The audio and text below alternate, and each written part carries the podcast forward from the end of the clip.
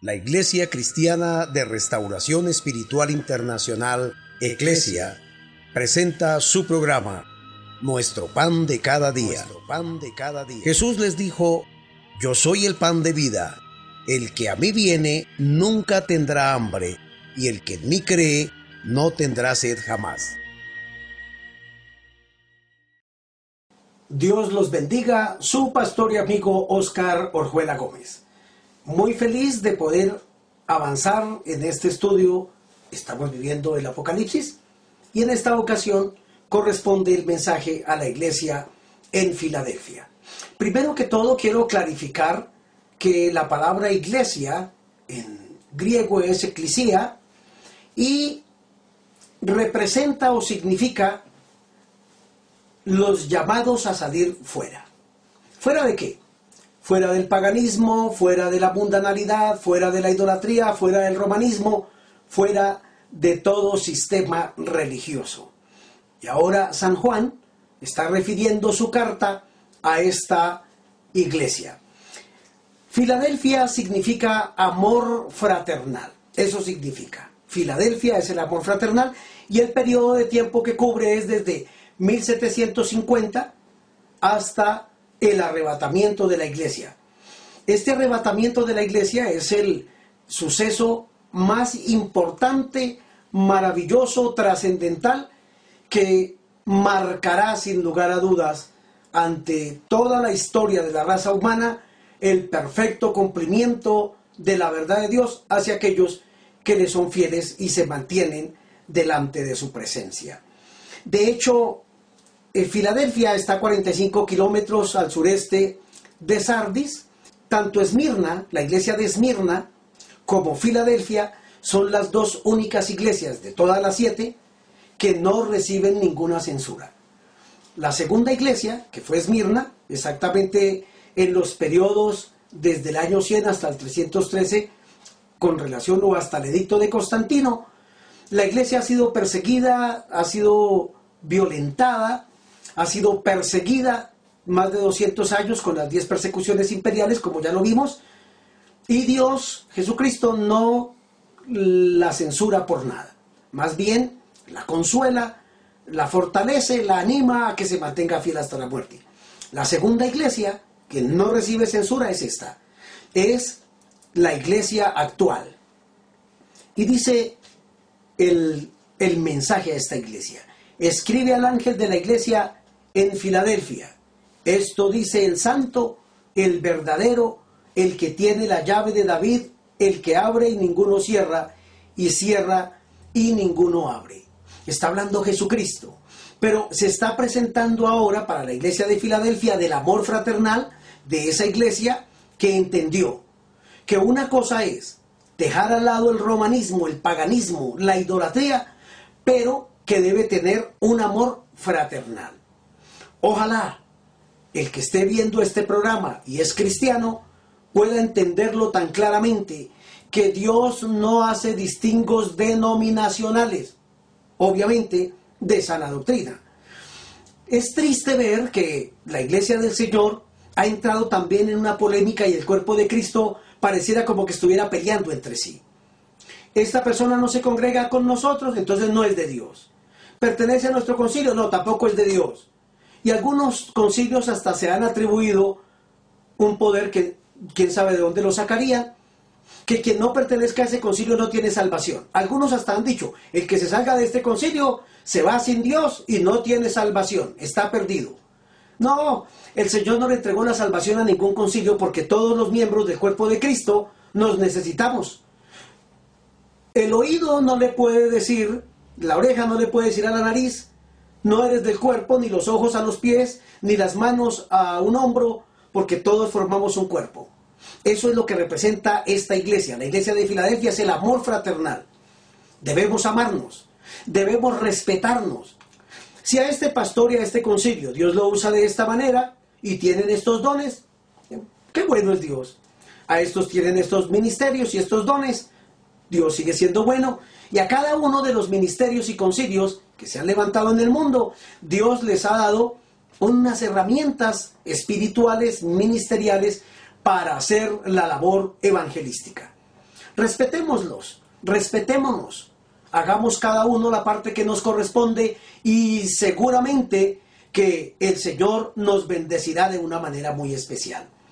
Recuerdo que hace unos años atrás se suscitó en mi país, en un departamento, eh, exactamente del departamento del Baupés, un fenómeno tremendo.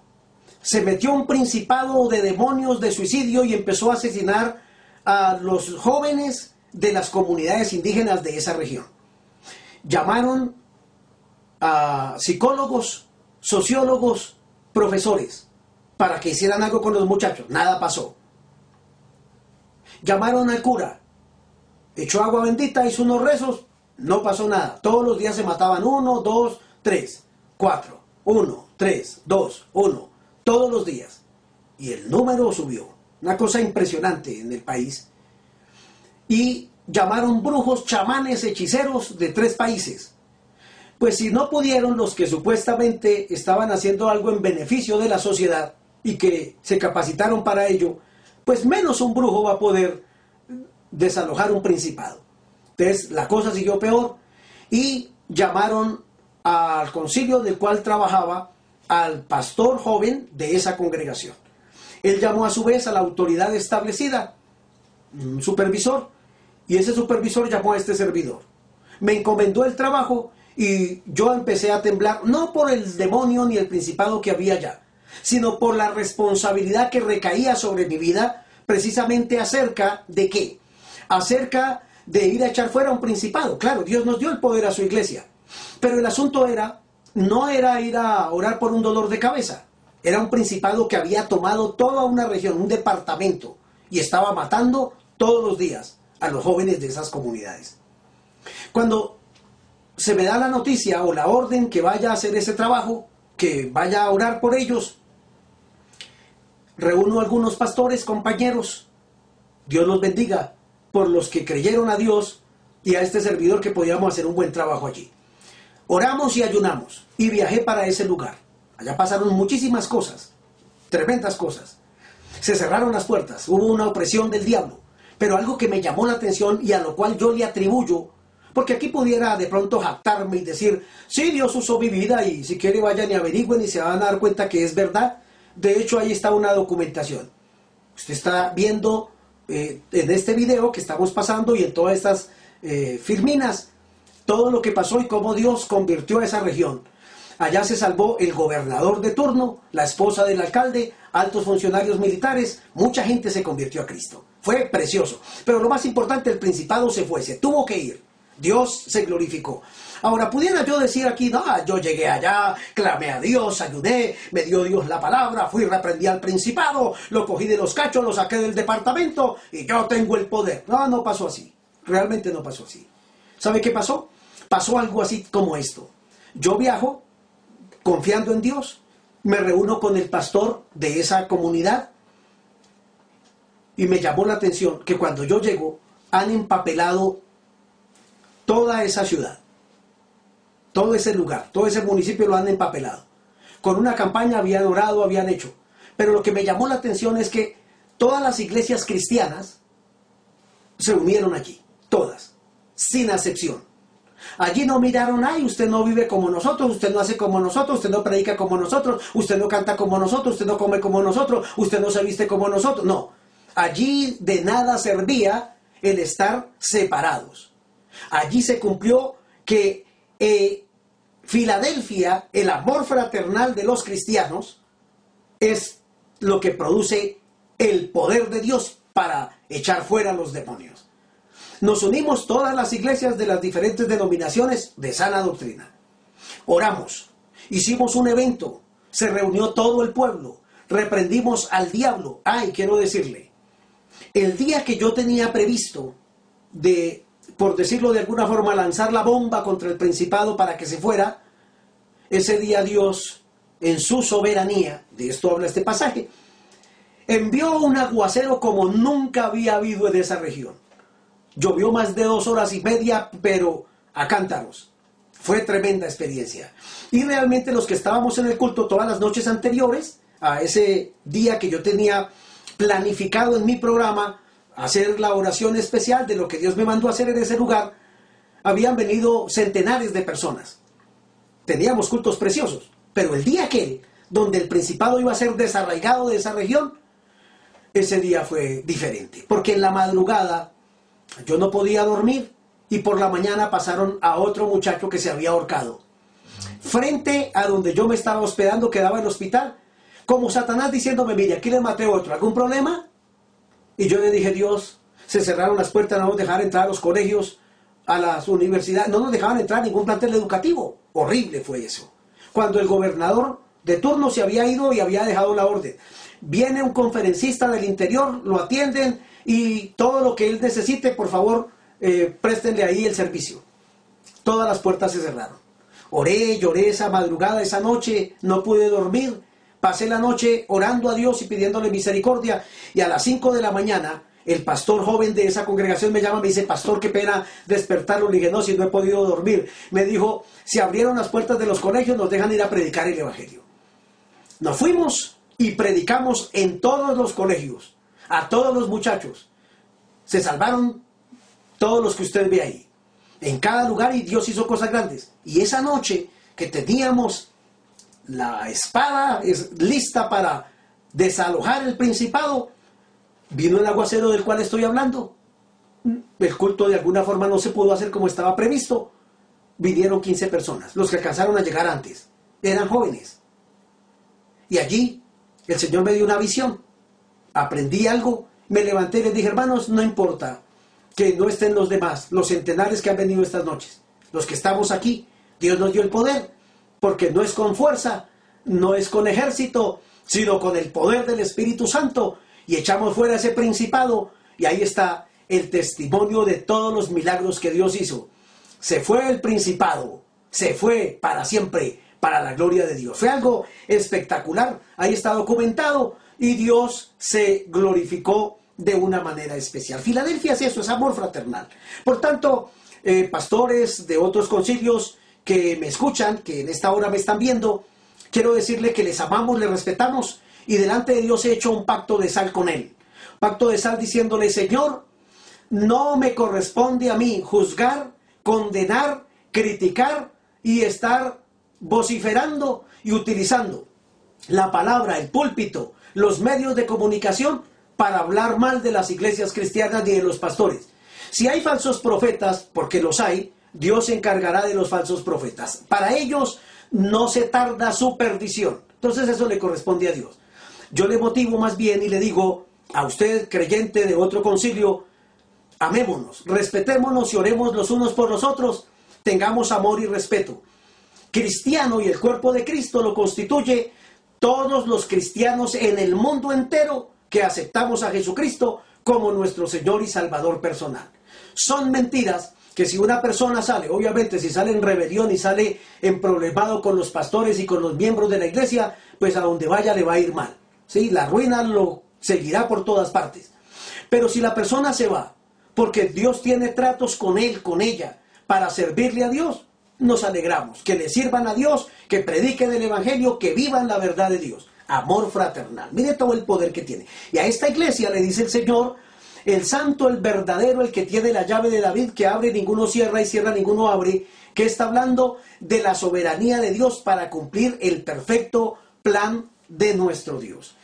Él es el que habla, Jesucristo. Y dice el verso 8, yo conozco tus obras. He aquí que he puesto delante de ti una puerta abierta la cual nadie puede cerrar, porque aunque tienes poca fuerza, has guardado mi palabra y no has negado mi nombre. ¡Ay, qué hermoso! Guardar la palabra. No guardarla en un cajón para no verla nunca. No, guardarla en el corazón para vivirla, para ayudar al prójimo, para amar a los demás, para orar por el mundo entero, para orar por nuestros gobernantes, para no hacerle la vida imposible a nuestras autoridades, para someternos a quienes Dios ha puesto como autoridad sobre nosotros, para hacer el trabajo evangelístico, para llevar la palabra de Dios a los perdidos, para mostrarle al mundo entero lo importante y lo bueno que es amar a Dios y tener ese amor fraternal. Una puerta abierta Dios habló. ¿De qué está hablando esta iglesia? Del amor fraternal, de la puerta del evangelismo, de la iglesia misionera, de la iglesia que cumple Mateo 28, la gran comisión. Vayan por todo el mundo y prediquen el evangelio y hagan discípulos a todas las naciones. Ah, eso es lo que estamos haciendo y sí que nos alegramos. De hecho, soy uno de los pastores felices cuando puedo despedir a una familia de la iglesia, pero no porque tuvieron problemas, sino porque salieron a servirle a Dios, a pastorear, a llevar la carga de la obra del Señor, a evangelizar y a ir por el mundo entero predicando esta verdad. Esa fue la puerta que San Pablo dijo. Se nos abrió puerta grande y eficaz para predicar el Evangelio. Yo agradezco a Dios, y lo digo con mucho respeto, pero agradezco a Dios que me haya permitido pasar por cinco concilios. Y con todos ellos aprendí tantísimas cosas que agradezco a Dios por mis pastores y por las autoridades que me orientaron, que me dijeron, que me corrigieron. Los bendigo en el nombre de Jesucristo, porque de allí salió ahora un nuevo concilio, la Iglesia Cristiana de Restauración Espiritual Internacional, Eclesia, que tiene como lema que Dios nos ha entregado unificar el cuerpo de Cristo con la sana doctrina. Precisamente esto es lo que estoy haciendo.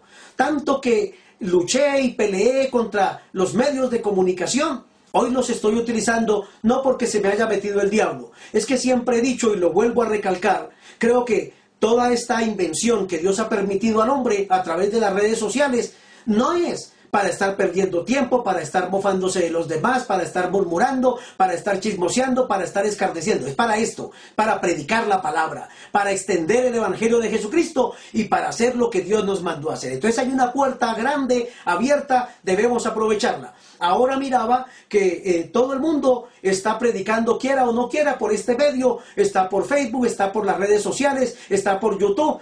Eso es bueno. Pastores, qué hermoso que Dios ha permitido esta maldición de esta enfermedad del COVID-19, pero mire que todo nos ayuda bien a los que amamos a Dios, porque ahora no escuchamos pastores predicando en el altar en contra de otra iglesia y del pastor fulano de tal, ahora por fin están aprendiendo a predicar a Jesucristo y hablar de la verdad de Dios. Qué bueno es eso, predicar a Cristo, porque hay mucha gente perdida que necesita oír esta palabra. Dice más Jesús, he aquí, yo entrego de la sinagoga de Satanás a los que se dicen ser judíos y no lo son, sino que mienten, y yo haré que vengan y se postren a tus pies y reconozcan que yo te he amado. Eh, si estoy hablando con algún pastor, algún líder que lo han perseguido, aún en su mismo concilio, quédese tranquilo. No maldiga, no reniegue, no se defienda, no use la venganza, ore a Dios. Perdone a sus enemigos, aunque sean sus propios hermanos. Eso yo lo aprendí en este proceso último que he tenido de parte de Dios.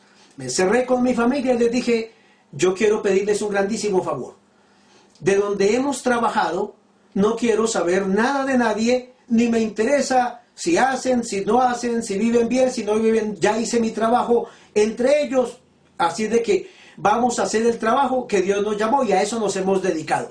Y sí que hemos visto el respaldo de Dios, la unción, el poder, la autoridad y la gracia que Dios en su bondad sigue derramando sobre cada una de nuestras vidas. Por tanto, si alguno está siendo perseguido por alguien de la misma comunidad, tranquilo, no se inmute por eso, remita eso a Jesucristo, perdone de todo corazón, ame y hagamos lo que nos mandaron a hacer. Prediquemos la verdad de Dios, prediquemos esta palabra. Y dice el Señor, y aquí me detengo un momento porque es la más grande promesa. Acuérdense que a esta iglesia, al igual que a Esmirna, Dios no la censura por nada. ¿Por qué? Porque es la iglesia que trabaja. Es la iglesia llena del Espíritu Santo, es la iglesia que ora, es la iglesia que ayuna, es la iglesia que hace campañas evangelísticas, es la iglesia que busca formas de evangelizar, de llevar el mensaje, de hacer un trabajo en los lugares con los niños, con los drogadictos, en las cárceles, en todas partes. Una iglesia que se mueve, una iglesia que tiene vida, una iglesia que tiene el poder, una iglesia que está precisamente allí, puesta para ser la luz del mundo, la sal de la tierra, la columna y el baluarte de la verdad. Pero dice el Señor algo que me emociona sobremanera. Debiera usted sentir lo mismo. Por cuanto has guardado la palabra de mi paciencia, yo también te guardaré de la hora de prueba que ha de venir sobre el mundo entero para probar a los que moran sobre la tierra. Ah, mire que hay privilegios y beneficios grandes para la iglesia que evangeliza, que gana almas, que no tiene ni vive de celos ministeriales. Aquel tiene más. Aquel dice, yo escuché a un pastor un día decir, hermanos, mire todas las riquezas que Dios le dio al pastor fulano de tal. Vamos a orar a Dios, extiendan las manos hacia allá, para que Dios le quite a él y nos dé a nosotros que estamos necesitados y pobres. Qué triste pensar de esa manera. Como si Dios no tuviera para todos. Dios es el dueño del universo y para todos tiene sus bendiciones. Alguien me podrá estar diciendo, pastor, ¿y por qué a mí Dios no me bendice tanto en, tantas áreas? Debe ser porque usted no le cree a Dios, número uno, y a lo mejor porque tampoco es fiel con Dios. Porque aquí lo que dice Dios es que porque has guardado mi palabra, de mi paciencia, porque has soportado todo lo malo que se te ha sobrevenido, pero lo has resistido, te has mantenido, me has remitido las causas, entonces has vivido para mí las persecuciones, por tanto yo también te guardaré y me llama mucho la atención que la escritura no dice yo te guardaré en la hora de la prueba, sino de la hora de la prueba. Es decir, no es lo mismo decir que Dios en la gran tribulación me va a guardar en la gran tribulación, es decir, que yo voy a pasar por allí.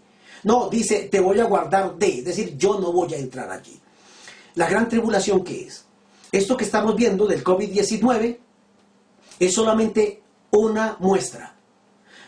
Una muestra del fin de los tiempos. Es este el principio de dolores. Vendrán muchas más cosas. De hecho, en Apocalipsis, más adelante lo veremos, cómo hasta casi dos mil millones de personas morirán en un periodo de tiempo que ya se lo mostraré cuando lleguemos a ese lugar. Muchísima gente morirá plagas, eh, desastres, viene la gran tribulación. Viene un problema tremendo que durará siete años. Siete años de los nuestros. Siete años de doce meses, de treinta días, de veinticuatro horas. Pero es algo que dice la misma escritura, que desde que hubo eh, alguna tragedia en el mundo hasta el día de hoy, junte todos los eventos, el diluvio universal, Sodoma y Gomorra, todos los asesinatos, todas las violaciones, todas las enfermedades, todos los terremotos, todos los huracanes, todo lo, sume todas las tragedias que llamamos en la naturaleza y lo que los hombres han hecho para dañar a su, a su prójimo, junte todos los eventos y nada de todos esos al tiempo, unificados, es comparable con los siete años que va a sufrir la raza humana que no se vuelva a Dios. Jesús dice, porque tú has guardado las palabras de mi paciencia, yo te guardaré de esa hora de la prueba que ha de venir sobre el mundo entero, no por una región ni para un país. El mundo entero tendrá que ser probado. ¿Por qué? Porque Dios está cansado. Dios está airado. Dios habla todos los días a través de los pastores, evangelistas, eh, maestros, misioneros, de la anciana, del viejito, del niño, del joven, de todos los grupos cristianos en el mundo entero, unos y otros programas. La gente se burla, la gente no cree. Nosotros hablamos, viene un arrebatamiento, nos va a quitar Dios de esta tierra. ¡Ah, están locos! Eso no se le ocurre a nadie sino a Hollywood. Bueno, quiero decirles, pues esta es una verdad. Es una verdad que durante este estudio se la voy a registrar con hechos reales. Aquí hemos tenido que tomar fotografías y algunas cosas que en la época no existían. Pero de los juicios que vienen sobre la tierra, que son 21 juicios que vienen sobre esta tierra, que están divididos en tres grupos, se los voy a, documentar con videos reales que ya han pasado. Lo que pasa es que lo que ha pasado es una escala inferior mínima en comparación de lo que vendrá en esos siete años.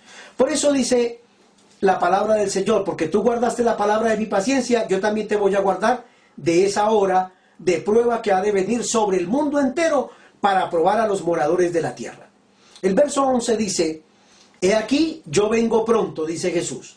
Retén lo que tienes para que ninguno tome tu corona. Algunos piensan que esa corona está hablando de la salvación. No, el cristiano no se va a perder.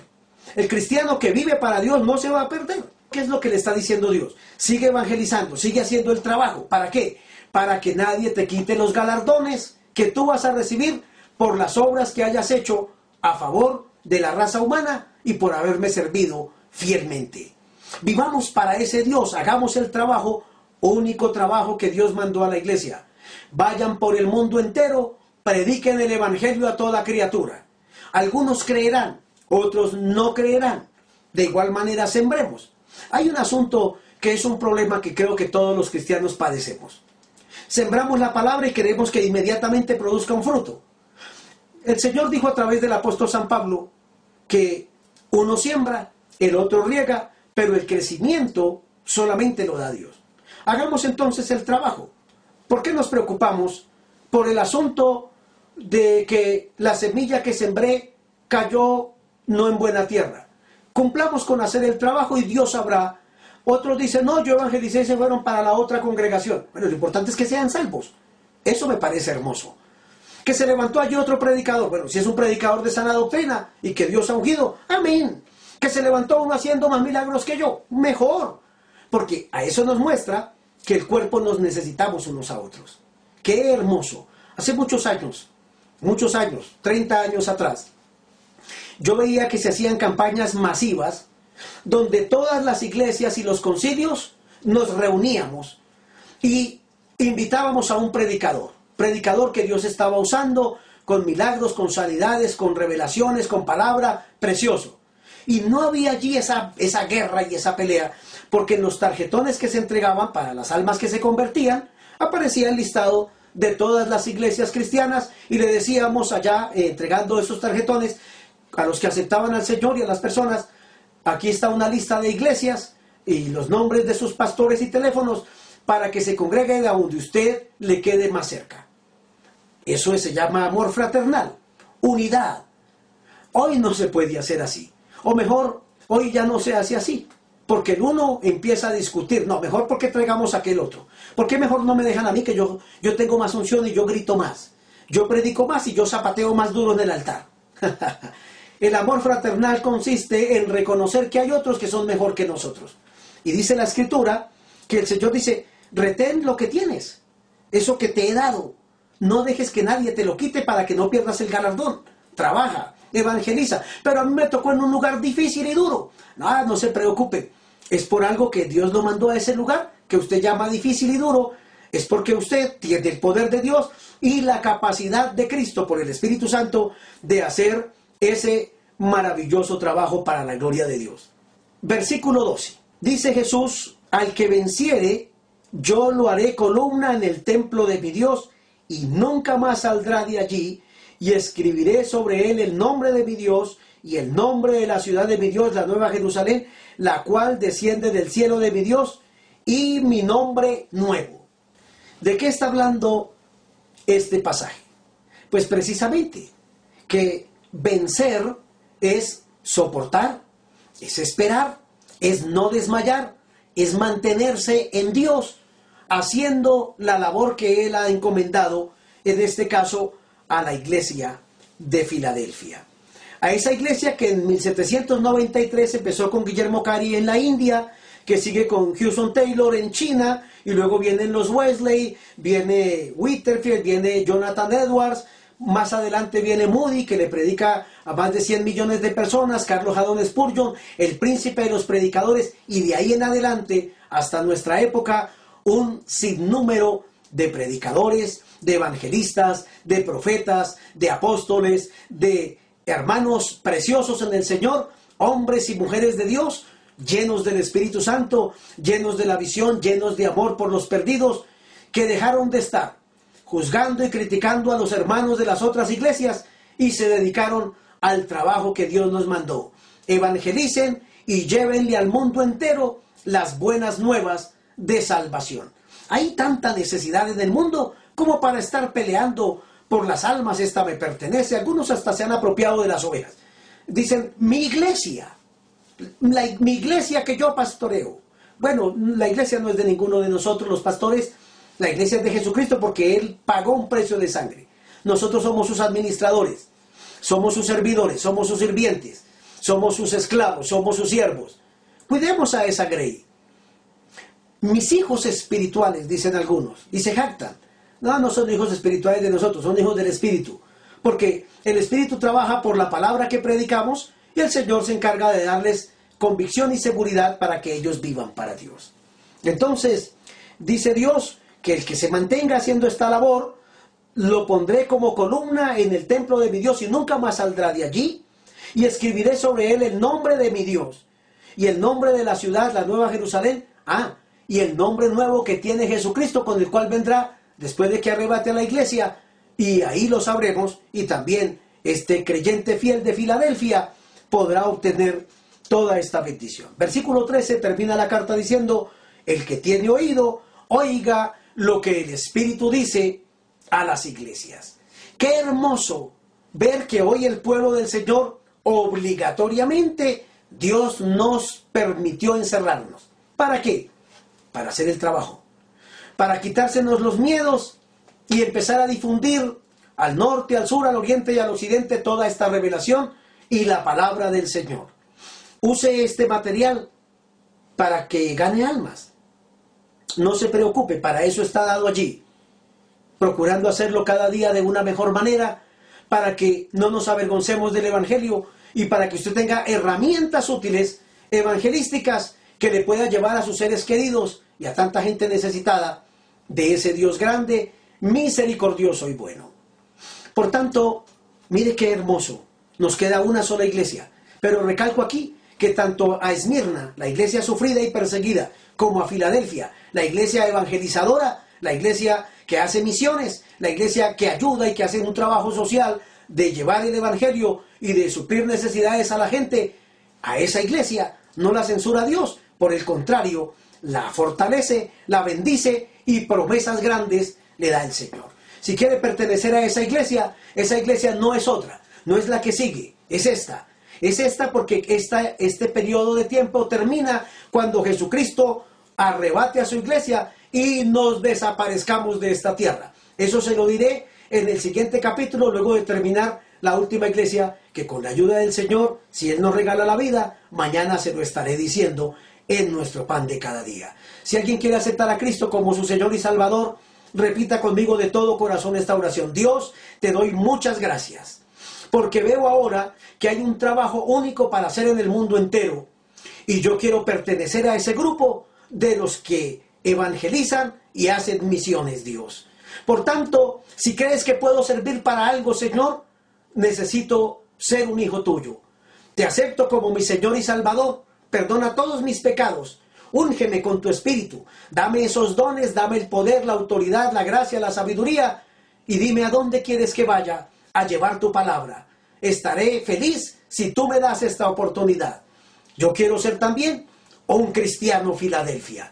Pastor, hermano, líder, hermano que me escucha de otra misión, Dios lo bendiga. Aquí estaremos para servirle, para brindarle herramientas que bendigan su ministerio para la gloria de nuestro Dios. Nuestro pan de cada día. pan de cada día. Jesús les dijo, yo soy el pan de vida. El que a mí viene nunca tendrá hambre, y el que en mí cree no tendrá sed jamás.